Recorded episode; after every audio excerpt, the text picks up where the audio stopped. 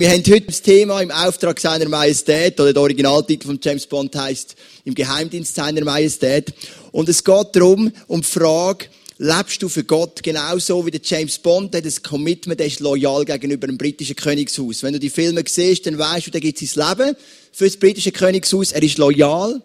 Er ist ähm, ein Opfer bereit. Er ist wirklich ein Mann, der sein ganzes Leben investiert, um sein britisches Königshaus, um das britische Land zu schützen. Und wenn wir mit Jesus unterwegs sind, ist es unser Ziel, dass wir auch im Dienst von Jesus sind und dass wir unser Leben angeben im Auftrag von unserem Gott. Und um das geht es heute. Wir werden später noch sehen. Wir gehen ja in dieser Serie Gut oder Gott gehen wir durch anhand von dem Buch, das wir übrigens auch kaufen, in unserem Bookstore. Wenn du merkst, es spricht dich an, dann kauf doch das Buch, weil da sind die Gedanken noch viel vertiefter, noch viel ausführlicher. Und ich möchte den Buchdeckel vorlesen, weil dann hast du gerade einen Einstieg, um was geht es überhaupt. In unserer Zeit scheinen die Begriffe gut und Gott gleichbedeutend zu sein. Wir glauben, dass alles, was allgemein als gut angesehen wird, ganz automatisch auch dem Willen Gottes entsprechen muss. Großzügigkeit, Demut, Gerechtigkeit sind gut, selbst doch Arroganz, Grausamkeit sind böse. Es scheint ganz einfach zu sein, gut und böse zu unterscheiden. Aber ist es das wirklich? Wenn das Gute so offensichtlich ist, warum heißt es dann in der Bibel, dass wir geübte Sinne haben müssen, um es zu erkennen? Du wirst in diesem Buch lernen, Gut und Böse aus der Sicht Gottes zu beurteilen und die Welt mit seinen Augen zu sehen. Das wird dir nicht nur helfen, dein Verhalten mehr auf Gottes Maßstäbe auszurichten, sondern dich darüber hinaus befähigen, ihm auf einer ganz neuen Ebene zu begegnen. Wenn du verstehst, was wirklich gut ist, wird das dein ganzes Leben verändern. Und wir sind eingestiegen mit einem Gedanken letzten Sonntag, dass es gibt das scheinbar Gute und das wirklich Gute. Das wirklich Gute, das bedeutet, es kommt von Gott. Und das scheinbar Gute, das sind wir oft täuscht in unserem Leben. Es wirkt gut, unsere Gefühle sagen, es ist gut, aber bedeutet noch lange nicht, dass es wirklich gut ist, in dem Sinn, dass es von Gott kommt. Und dann haben wir gelernt, 2 Timotheus 3, Vers 16, ich habe den Vers nochmal mitgebracht, denn alles, was in der Schrift steht, ist von Gottes Geist eingegeben. Und dementsprechend groß ist auch der Nutzen der Schrift. Sie unterrichtet in der Wahrheit, deckt Schuld auf, bringt auf den richtigen Weg und erzieht zu einem neuen Leben nach Gottes Willen. Also wenn du wirklich das Gute willst erkennen, dann darfst du lernen, die Schrift, die Bibel, das Wort Gottes aufzunehmen und immer wieder mit dieser Schrift unterwegs sein, weil es heißt vier Punkte. Sie unterrichtet dich in der Wahrheit, sie deckt Schuld auf, sie bringt dich auf den richtigen Weg und erzieht dich zum Leben nach Gottes Willen. Das sind Volk von Männern und Frauen, die regelmäßig in der Bibel forschen, die regelmäßig vielleicht auch Podcasts oder Predigten lesen, Bücher lesen, was auch immer dein Zugang ist, damit du darfst lernen, was ist nur scheinbar gut oder eben Enttäuschung vom Teufel oft und was ist wirklich gut. Und dann ist Spruch 14, Vers 12, um das Ganze noch ein bisschen zu dramatisieren, Spruch von Salomo. Manch einer wähnt sich auf dem richtigen Weg und läuft geradewegs in den Tod. Und manchmal schaust du zurück in dein Leben auf eine Entscheidung, wo du so überzeugt bist, das ist die richtige vielleicht in Bezug auf eine Freundschaft oder wo auch immer. Und du denkst, dass du meinst, in dem Moment, das ist super gewesen, und dann schaust du zurück und merkst, es ist eine ganz miserable Entscheidung, die ich getroffen habe. Und das möchten wir verhindern, weil Gott hat einen guten Plan für dein Leben, er hat gute Absichten über dein Leben, gute Gedanken, und er möchte, dass du das erkennst. Jetzt möchten wir reingehen in eine Geschichte, und bevor wir in die Geschichte reingehen, möchte ich noch beten. Vater im Himmel, wir sind letzten Sonntag gestartet in der Serie mit dem Gedanken, dass du uns lernst zu offenbaren, dass du dich uns offenbarst, was wirklich gut ist. Nicht nur das, was gut aussieht. Nicht nur das, was unsere Gefühle sagen, es ist gut. Sondern das, was wirklich biblisch verhebt und was du geplant hast über unser Leben. Und das ist nicht immer einfach zu unterscheiden. Und ich bitte dich, dass wir heute weitergehen. Einen Schritt weiterkommen in dieser ganzen Thematik. Gut oder Gott. Amen. Das war ein junger Mann. 20 vielleicht. Und der Mann, der hat eine Frage gehabt. Seine Frage ist simpel und einfach gewesen, wie werde ich gerettet? Er hat irgendwo gehört, man kann gerettet werden. Von was gerettet? Vielleicht hat er es gar nicht recht gewusst, vielleicht hat er gewusst, gerettet von seinen Sünden, gerettet von seiner Trennung von Gott oder ein ewiges Leben, das ihm versprochen wird. Vielleicht hat er gar nicht recht gewusst, was die Rettung bedeutet, vielleicht schon. Auf jeden Fall hat der junge Mann das Beste gemacht, was ein junger Mann hätte können. Er hat Jesus direkt gefragt. Nicht so, wie du und ich heute. Wir fragen Jesus auch. Wir sagen, liebe Jesus, lieber Vater im Himmel, wir haben eine Frage. Bitte gib mir einen Frieden oder eine Antwort oder ein prophetisches Wort. Aber der Mann, der hat zu einer Zeit gelebt, der Jesus direkt können konfrontieren Das ist ein bisschen, ist noch cool, oder? Und der Mann ist auf Jesus zugegangen und sagt, Jesus, ich habe eine Frage. Und Jesus nimmt sich Zeit. Und dann sagt der Mann, was soll ich tun, dass ich gerettet werde? Und dann sagt Jesus etwas Interessantes. Er sagt, halt meine Gebote. Er sagt nicht in erster Linie, lieb mich, bet mich an, er sagt, halt meine Gebote. Und dann sagt der Jünger, ja, welche Gebot? Und dann gehen sie zusammen durch, Ehe, Vater und Mutter, nicht töten, nicht lügen, nicht stellen. Und der junge Mann, ganz ehrlich, wenn er ist, sagt, ich habe alle eingehalten.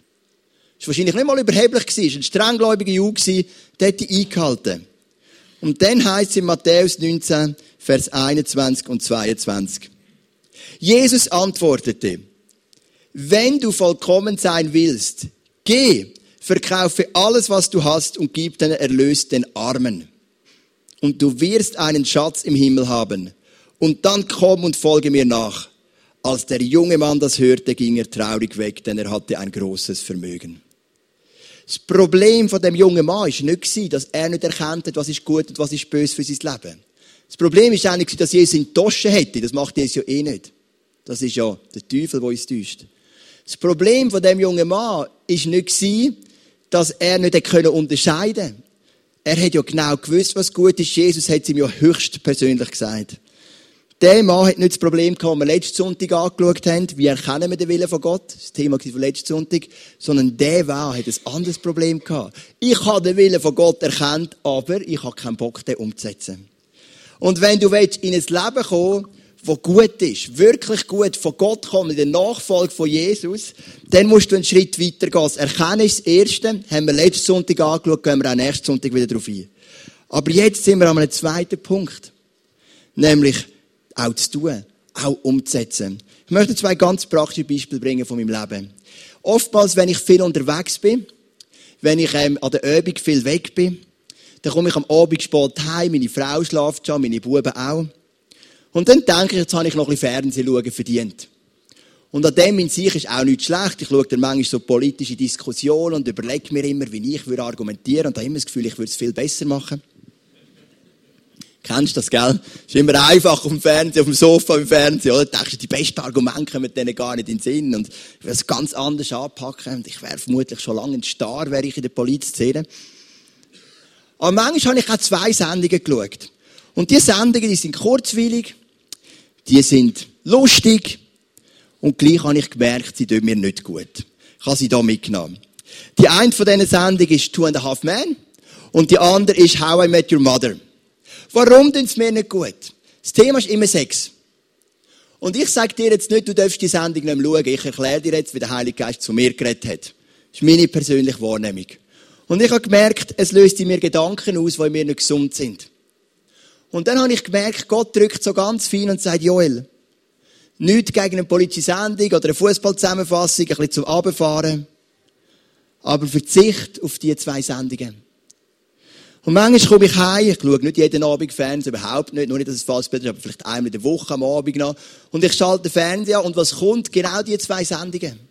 Aber keine Fußballzusammenfassung, keine Eishockey-Zusammenfassung, keine Tennis-Zusammenfassung, nur langweilige Kochsendungen finde ich das Schrecklichste, was es gibt im ganzen Fernsehen. Ähm, und ein paar Nachrichten, die ich erst den ganzen Tag in mitverfolgt habe, habe ich auch keine Lust mehr. Irgendwelche Filme, wo auch nicht lustig ist, wenn du 20 Minuten Fernsehen schaust, sich zu reingeben. Aber die zwei Sendungen, die laufen sehr konstant. Und es braucht ein bisschen Überwindung für mich, manchmal zu sagen, hey, ich glaube, der Heilige Geist hat mir etwas aufs Herz gelegt. Und die zwei Sendungen sind für mich gestrichen. Sie sind lustig, sind unterhaltsam, ich kann nachher easy einschlafen, aber sie regen etwas an in meinen Gedanken, was nicht gesund ist. Ein besseres Beispiel gestern bin ich am Abend, bin ich noch geschwind etwas posten. Haben ein Kind ins Bett unterwegs und ich und wir haben den einzigen gemeinsamen Abend gehabt in dieser Woche, weil ich relativ eine intensive Woche hatte. Und dann haben wir gesagt, komm, wir gehen noch etwas zu Knäberle posten, der Tankstelle. Sie ist daheim ich bin dann, du weißt, wie es ist, gell, am Abend bist du schon ein bisschen müde, musst noch mal ins Auto rein, zur Tankstelle fahren. Und dann komme ich in die, in die Tankstelle rein und dann ist dort ein junger Mann, 22 etwa, habe ich dann später herausgefunden, erzähl noch warum. Und er sagt, ja, kann man da nicht mit Karten zahlen, irgendwie ist deine Karte nicht funktioniert. Und dann sagt die Verkäuferin zu ihm, ja, du musst in die und die ist der, dort und dort ist der nächste Bankomat. Und da hast du gemerkt, jetzt gar keinen Bock auf das, weil er ist mit dem Velo unterwegs der Bankomat ist relativ weit weg. Und dann spüre ich so die feine Stimme, sagt, Joel, hilf. Und ich habe zuerst gedacht, ich gehe mal fragen, ob ich ihm vielleicht seinen Einkauf zahlen kann. Aber ich habe gemerkt, es geht gar nicht um das. Er geht nachher gerade in die Disco, wo gerade vis-à-vis von dieser Tankstelle liegt und hat einfach kein Bargeld und hat einfach gefragt, wo gibt es einen Bankomat? Da habe ich gesagt, hey, statt mit dem kalten Velo da durch die Kälte fahren, ich könnte ich geschwind fahren. Ich kenne dich zwar nicht, aber wenn du willst, kannst du in mein warmes Auto kommen. Da hat er gesagt, ja gerne, es wäre mega cool. Hast du gemerkt, ist das ein bisschen eingefroren, oder?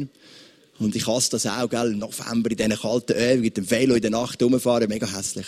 Steigen wir ins Auto ein. Fahren wir los zum Bankomat. Dann frage ich, dann sagt er zu mir, schon noch blöd, aber im Herti, das ist der Ort, wo ich wohne, im Herti in Zug, dort hat es früher einen Postomat gehabt, ich müsste eben zu einem Postomat, weil ich habe eine Postkarte. Dann sage ich ihm, ah, du wohnst im Herti, ich im Fall auch. Dann sage ich dem, wo denn? Dann sagt er im Herti 6. Dann sage ich, ich wohne im Fall auch im Herti 6. Dann sagt er, ich habe dich im Fall schon gesehen. Weil ich, ich bin, ähm, er ist ein Student, studiert Architektur an der ETH, aber zum Geld verdienen über den Sommer schafft er im, im Herti, unserem Quartier, Laden im Coop an der Kasse. Ich habe dich schon gesehen an der Kasse, wenn du gehst, gehst posten. Da habe ich gedacht, wow, wie James Bond. Ich muss mega auffällig sein, dass er sich kann merken Und dann ähm, sage ich, wo wohnst du im Herti 6? Dann sagt er, an der Lorze 21. Und dann merke ich, ich wohne an der Lorze 19. Da habe ich gemerkt, du bist im Fall mein Nachbar. Ist mir noch nie aufgefallen. Dir auch nicht. Wir haben irgendwie 50, 60 Wohnungen dort. Aber ich habe meinen Nachbar kennengelernt.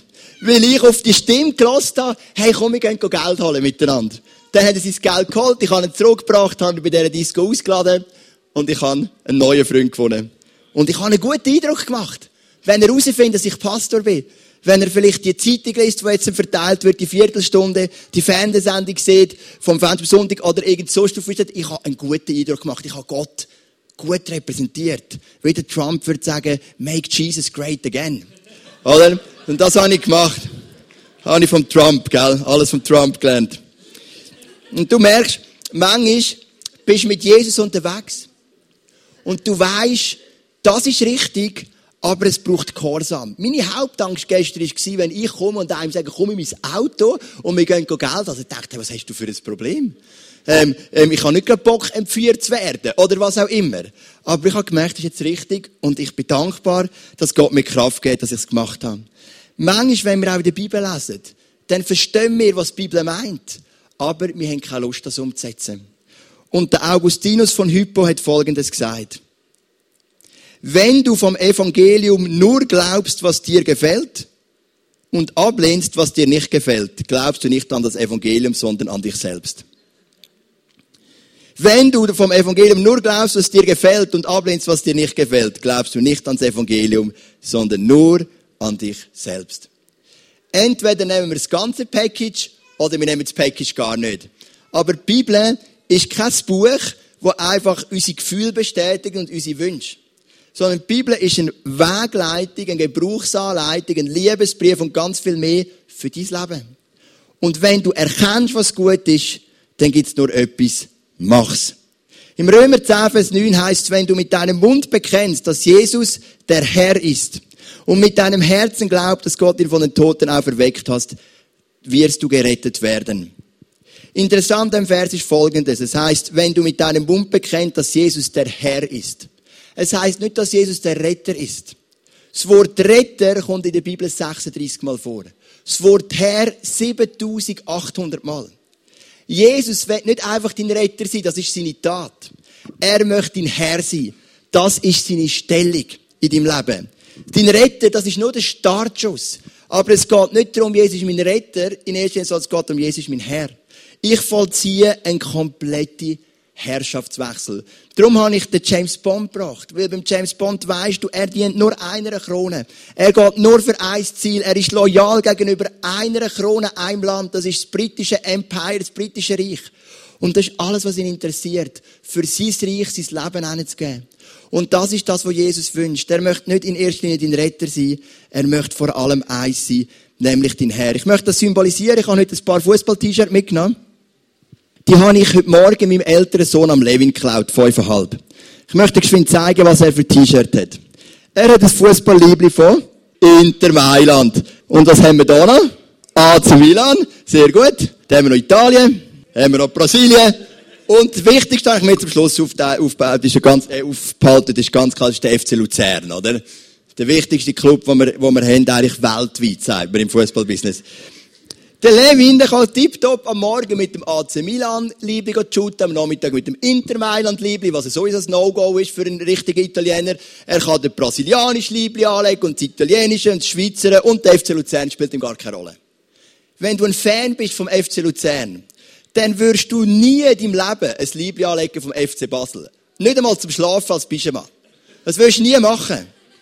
Wenn du Fan bist vom AC Mailand, für die, die das Derby kennen, dann wirst du nie in deinem Leben ein Liebling anlegen von Inter Mailand. Nie.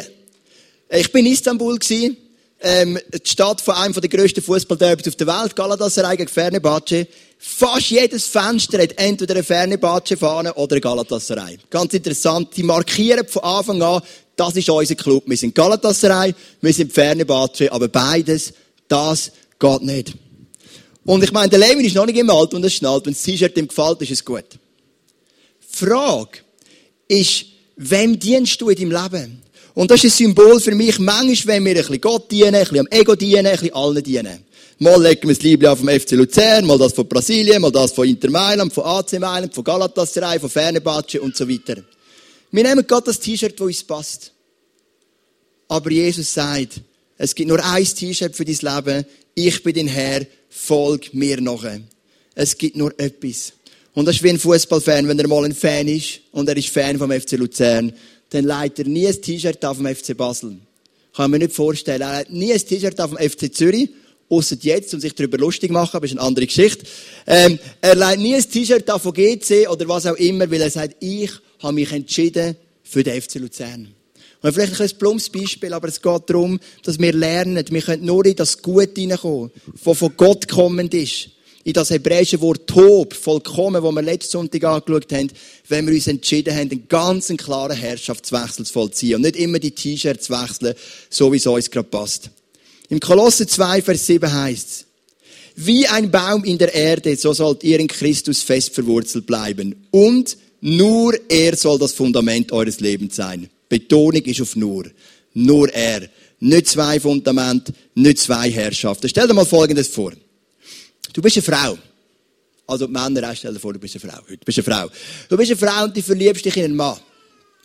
Und du merkst, vom Mann kommt etwas zurück. Und irgendwann gehst du dem Mann hin und sagst, und der Mann kommt zu dir und sagt, du hast mich in dich verliebt, hättest du ein Lust, mit mir zusammen zu sein. Und dann sagst du als Frau, ja, ich wäre voll dabei. Und du merkst, der Mann ist dabei, die Frau, und es läuft gut. Aber du gehst zum Mann und sagst, ich liebe dich, ich liebe es, mit dir Zeit zu verbringen. Aber du musst einfach wissen, so, ich habe noch zwei, drei andere Männer in meinem Leben. Aber es bedeutet nicht, dass ich dich nicht von ganzem Herzen liebe. Das darfst du nicht falsch verstehen. Der Mann würde sagen, hey, hast du einen Knall in der Schüssel?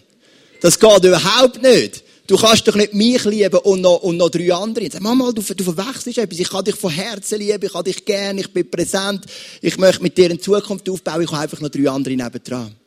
Und das geht auch nicht in Bezug auf Gott. Du kannst nur Gott dienen oder dir selber, aber beides liegt nicht drin. Wenn du Gott dienst, dann gibt es Momente von deinem Leben, wo das Schönste ist, was du dir überhaupt kannst vorstellen Beispielsweise Philipper 4,7. Und Gottes Friede, der all unser Verstehen übersteigt, wird deine Herzen und Gedanken im Glauben an Jesus Christus bewahren. Ich liebe den Vers. Du hast einen Frieden bei Jesus. Der bewahrt deine Gedanken. Was auch immer für Störungen in deinem Leben, der Frieden treibt dich durch. So etwas Schönes. Ich hatte so eine coole Woche. Gehabt. Es ist so schön, mit Jesus unterwegs zu sein. Dienstagabend, Bible Study Kurs, Entdecke Gott Kurs. Im Entdecke Gott Kurs ist einer zum Glauben an Jesus gekommen vor einer Woche. Und es macht Freude. Und ich bin nachher mit ihm im McDonalds und wir haben dem Jüngerschaft gemacht, erste Gespräche geführt. Ich bin geladen heim. Mittwochabend habe ich mich getroffen mit unseren Worship-Leiterin, mit der Linda, der Sandy und der Vera. Wir haben ein Hammer-Meeting von drei mega motivierten Frauen. Mega cool wieder erfüllt. Donnerstagabend hatte ich Small Group. Small Group, meine Small Group besteht aus Männern und wir sind immer mehr gewachsen und wir haben über das Teilen geredet. Wir teilen unsere Small Group aufteilen aufs neue Jahr. Wir haben das kommuniziert und alle unsere Männer haben gesagt, sind wir dabei, das ist super. Keine Diskussion, nichts, alle finden es cool. Ich bin wieder freudig heim. Und Freitagnachmittag haben wir uns mit den Angestellten getroffen fürs Weihnachtsessen, sind in Adventure Room. Kennt Adventure Room in Emmenbruck? Das ist der Hammer. Wir sind sechs Leute, drei Frauen, drei Männer. Da bist du in einem Raum und da hast du Rätsel. Und wenn du die Rätsel kannst lösen, hast du irgendeinen Schlüssel oder einen Code für ein Schloss und dann kommst du in den nächsten Raum. Und so machst du Raum nach Raum und nach einer Stunde musst du rauskommen. Und jetzt sage ich dir, was du für Angestellte hast im ICF Luzern. Wie gut die sind. Es heisst, ein Drittel von allen Leuten kommen aus der Tür raus in einer Stunde. Beim ersten Mal haben wir 34 Minuten gebraucht, um das zu schaffen. Das ist die schnellste Leistung in der ganzen Woche, haben sie uns gesagt. Dann haben sie gesagt, wir haben noch einen anderen Raum für euch. Dann nimmt mir das Wunder, ob dort auch so gut abschneidet. Haben wir ein bisschen versagt. Dort haben wir 38 Minuten gebraucht. Du merkst, wir haben gute, fähige Leute. Und am Abend haben wir dann das Essen gehabt, das Weihnachtsessen in Sins, zusammen mit den Leuten vom ICF Zug, also ICF Zentralschweiz. Wir haben ein Hammer Weihnachtsessen gehabt. Gute Gemeinde, gute Atmosphäre, Adventure Room, cooles Essen, cool. Es ist so schön, mit Jesus unterwegs zu sein. Auf der einen Seite. Es gibt aber auch den einen oder anderen Vers, der geht mehr in die Richtung, es kann auch mal ein bisschen wehtun. In Markus 8, Vers 34 heißt, hört her, rief Jesus seinen Jüngern und den Menschen zu, die bei ihm waren. Wer mir nachfolgen will, der darf nicht mehr sich selbst in den Mittelpunkt stellen, sondern muss sein Kreuz auf sich nehmen und mir nachfolgen. Das macht weh. Stell dir Jesus vor, wenn er sein Kreuz trägt auf Golgatha. Jesus hat in dem Moment nicht gestrahlt vor Freude und gejubelt. Er hat gelitten. Es hat wehtun. Sein Frieden innerlich, die Nähe zum Vater hat ihn wohl getragen. Aber es war schmerzvoll. Jesus sagt, ich bin der Weinstock und ihr sind die Reben. Und manchmal muss ich euch beschneiden. Der Pascal hat es predigt, wo er über isoliert und verbunden predigt am 25. September, dass Gott uns manchmal auch beschneiden oder wir auch selber etwas mit abschneiden. Und das macht so weh und mit Jesus unterwegs ist, etwas Schönes, dann sagen wir, du bist unser Herrscher, du bist unser Herr, Halleluja, und gehen im Worship ab wie ein Zäpfchen. Aber dann macht es auch weh, weil du das Kreuz musst tragen. Und wenn du nicht nur das Gute willst, scheinbar Gute, sondern das wirklich Gute von Gott, dann musst du dich diesen Prozess ausstellen. Es ist so schön, mit Jesus unterwegs zu sein, aber manchmal auch hart. Hey, ich möchte ganz kurz dir noch etwas mitgeben, was mir auf dem Herz liegt. Wir haben am 18. Dezember Weihnachten hier drin. Wir haben ein Kindermusical. Wir haben eine Band, wir haben eine Predigt und so weiter. Die Flyer sind da. Lad deine Kollegen ein, damit sie die gute Botschaft von dem Jesus hören, der uns so begeistert. Eine Woche später haben wir besinnliche Weihnacht. 25. Dezember. Das erste Mal die Geschichte vom Eisen Luzern, dass man etwas macht am 25. Dezember. Wir haben besinnlich, wir haben ein bisschen Kerzen, wir haben eine tiefgründige Predigt, einen schönen Worship von der Sandy, von Dave Hasler und von einem Drummer. Einfach so ein bisschen ruhiger. Dann haben wir am, am Silvester, haben wir eine Silvesterparty im ISF und am 1. Januar haben wir einen Neujahrsbrunch. Warum sage ich das? Weil ich freue mich so auf die Zeit. Weil ich möchte, dass die Menschen das Schöne von dem Glauben sind, wo wir erleben. Aber der Glaube ist gleich nicht immer nur easy. Er ist gleich nicht immer nur einfach. Manchmal macht es auch richtig weh. Und in der Bibel haben wir ein paar über, ähm, Gegenüberstellungen. Wem dienst du? Es heisst, dienst du Gott oder dienst du dem Ego? Eine andere Gegenüberstellung ist, Gegenüberstellung ist, dienst du Gott oder dienst du am Mammon? Und ein dritte ist, dienst du Gott oder dienst du am Teufel? Also du hast wie drei Gegenteile von Gott in der Bibel. Ein Gegenteil von Gott ist das Ego. Ein Gegenteil von Gott ist das Geld, der Mammon. Und das dritte Gegenteil von Gott ist der Teufel. Wem dienst du? Es gibt keine halbe Sache. Wir haben nächsten Sonntag eine Taufe und wir haben bereits drei Anmeldungen. Und wenn du dich auch noch taufen lassen dann darfst du. So freue mich mega nächsten Sonntag auf die Taufe. Und ich erkläre Taufe immer wieder gleich. Und ich weiß, du hast das schon mal gehört, wenn du ein alter Knochen bist im ISF Luzern. Aber manchmal muss man das Gleiche wiederholen. Es gibt den Zustand eins. Das ist dein Herz, der Kreis. Und in deinem Herz hat es einen Thron. Und auf dem Thron ist dein Ego. Und Gott ist nicht in deinem Herz. Dann kommt der Zustand zwei. Du entscheidest, Gott einen Teil werden zu lassen von deinem Leben. Oder ich sage jetzt mal Jesus, das ist ein bisschen konkreter. Aber eigentlich auf dem Thron von deinem Leben ist immer noch dein Ego. Und dann gibt es einen Zustand drei. Und von dem reden wir bei einem Herrschaftswechsel, wo du sagst, Jesus ist der Thron von meinem Leben und mein Ego ist am Rand. Natürlich kommt es immer wieder führen, wie der Martin Luther schon gesagt hat, bei der Taufe, ich habe meinen alten Mensch ersäuft, aber der Kaib kann schwimmen. Wir haben einen Bibelstudy angeschaut am Dienstagabend. Und Taufe ist nichts anderes als der Wechsel von dieser Stellung, von der Stellung Nummer zwei, Stellung Nummer drei. Wo du sagst, nicht, dass es du kannst, aber dass es du willst, sagst, ich möchte, dass Jesus auf dem Thron ist von meinem Leben und mein Ego an der Rand. Das ist Taufe, wo du sagst, ich möchte den Herrschaftswechsel nicht nur ein bisschen andiskutieren, sondern effektiv vollziehen. Vielleicht fragst du dich jetzt Folgendes. Du sagst ja, aber wenn der Glaube wehtut, dann kostet es einen Preis. Wenn Jesus etwas muss abschneiden muss, kostet es einen Preis. Wenn Jesus sagt, hey, ich muss das Kreuz tragen, damit ich in das Gute hineinkomme. Wenn ich das Gute erkenne, auch gehorsam sein, und das kann auch wehtun. Was bringt mir denn das? Was bringt mir das? Und gleichzeitig denkst du, was bin ich nur für einen, dass ich mir überhaupt so eine Frage stelle? Jetzt kann ich dir etwas tröstlich sagen. Diese Frage haben die Jünger Jesus gestellt, genau so. Sie haben gesagt, Jesus, du redest so viel über Nachfolge, so viel über Preis, so viel über Kosten. Jetzt muss man aber mal sagen, was das bringt. Weil wir machen immer Kosten-Nutzen-Abwägungen. Das ist betriebswirtschaftliche Grundlage. Du hast Kosten, du hast Nutzen und du machst eine Abwägung. Das ist ganz normal. Und dann antwortet Jesus seinen Jüngern folgendes. Jesus antwortete, das sollt ihr wissen.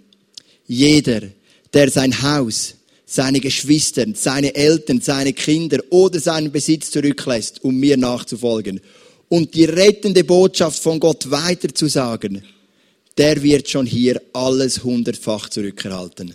Häuser, Geschwistern, Eltern, Kinder und Besitz. All dies wird ihm, wenn auch mitten unter Verfolgungen, hier auf der Erde gehören und außerdem in der zukünftigen Welt das ewige Leben. Also Jesus sagt, das ist der Preis und das ist der Nutzen. Er sagt, ich habe diese Woche ein Gespräch mit jemandem, der gesagt hat, ich habe es so schwierig mit meinen lieblichen Eltern. Wir haben so viel Streit, wir haben so viele Schwierigkeiten. Da habe ich gesagt, biblisch gesehen hast du zwei Familien. Du hast eine liebliche Familie und du hast deine Gemeinde als eine geistliche Familie. Deine liebliche Familie ist im Moment schwer. Aber deine geistliche Familie sind mehr. Du bekommst neue Geschwister. Das ist das, was die Bibel sagt.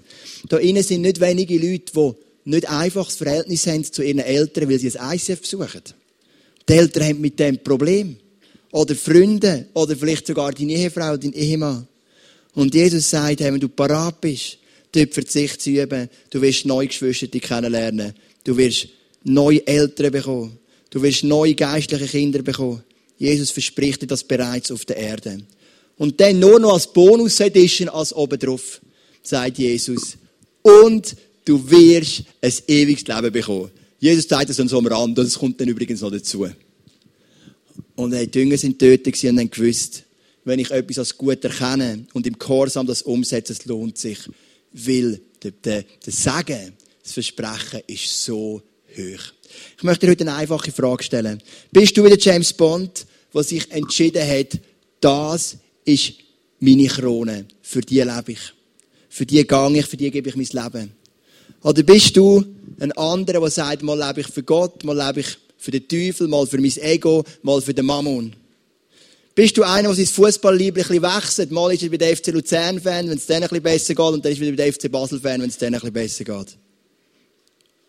Oder hast du dein Commitment gemacht mit dem Jesus? Gut oder Gott? Wenn du wirklich willst, in den guten Weg von Gott kommen erstens braucht es die Erkenntnis, was ist gut. Das haben wir letzten Sonntag gelernt. Und zweitens braucht es den Gehorsam, das umzusetzen. Denk an den reichen jungen Mann. Er hat die Erkenntnis gehabt, er hat die Offenbarung gehabt, aber er hat nicht die Bereitschaft gehabt, das umzusetzen. Das ist der zweite Teil dieser Serie. Wir gehen nächsten Sonntag weiter und möchten uns Gedanken zu einem Vers, Jakobus 4, Vers 4, was heißt, Freundschaft mit der Welt ist Freundschaft gegen Gott. Ganz ein spannender Vers und dort werden wir reintauchen. Jesus, hey, lass uns doch noch zusammen aufstehen. Und ich möchte beten, dass du wirklich einen Herrschaftswechsel machen kannst, wo, wo Jesus wirklich dein Leben bestimmt, wo Jesus der, der Mittelpunkt und der Herrscher ist von deinem Leben. Vater im Himmel, wir haben heute gelernt, dass es nicht in erster Linie darum geht, dass Jesus ein Retter ist. Das ist sein Werk, mit dem fängt es an. Es geht darum, dass Jesus unser Herr ist, unser Kyrios auf Griechisch, unsere Autoritätsperson, was das Wort wörtlich übersetzt heißt. Und jetzt manchmal sind wir so ein bisschen im Hier und Her.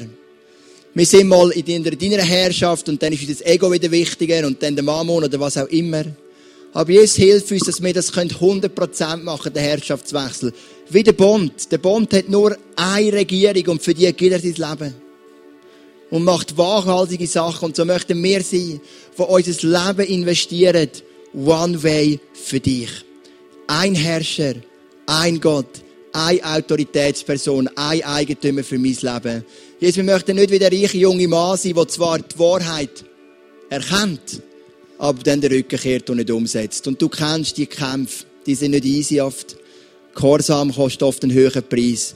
Und Jesus, ich bitte dich, dass du jetzt durch drei gehst mit dem zweiten Teil Worship, dass wir dir begegnen im Abendmahl und gleichzeitig auch dein Gebet kommen für die, die wollen, für die, was wie gut ist heute und einfach noch gewisse Bereiche von unserem Leben deiner Herrschaft unterstellen. Danke, dass du da bist, wenn wir dich anbeten von ganzem Herzen. Wir sind eine Church, die dich anbetet, die dich liebt und was liebt in deiner Gegenwart sein. Amen.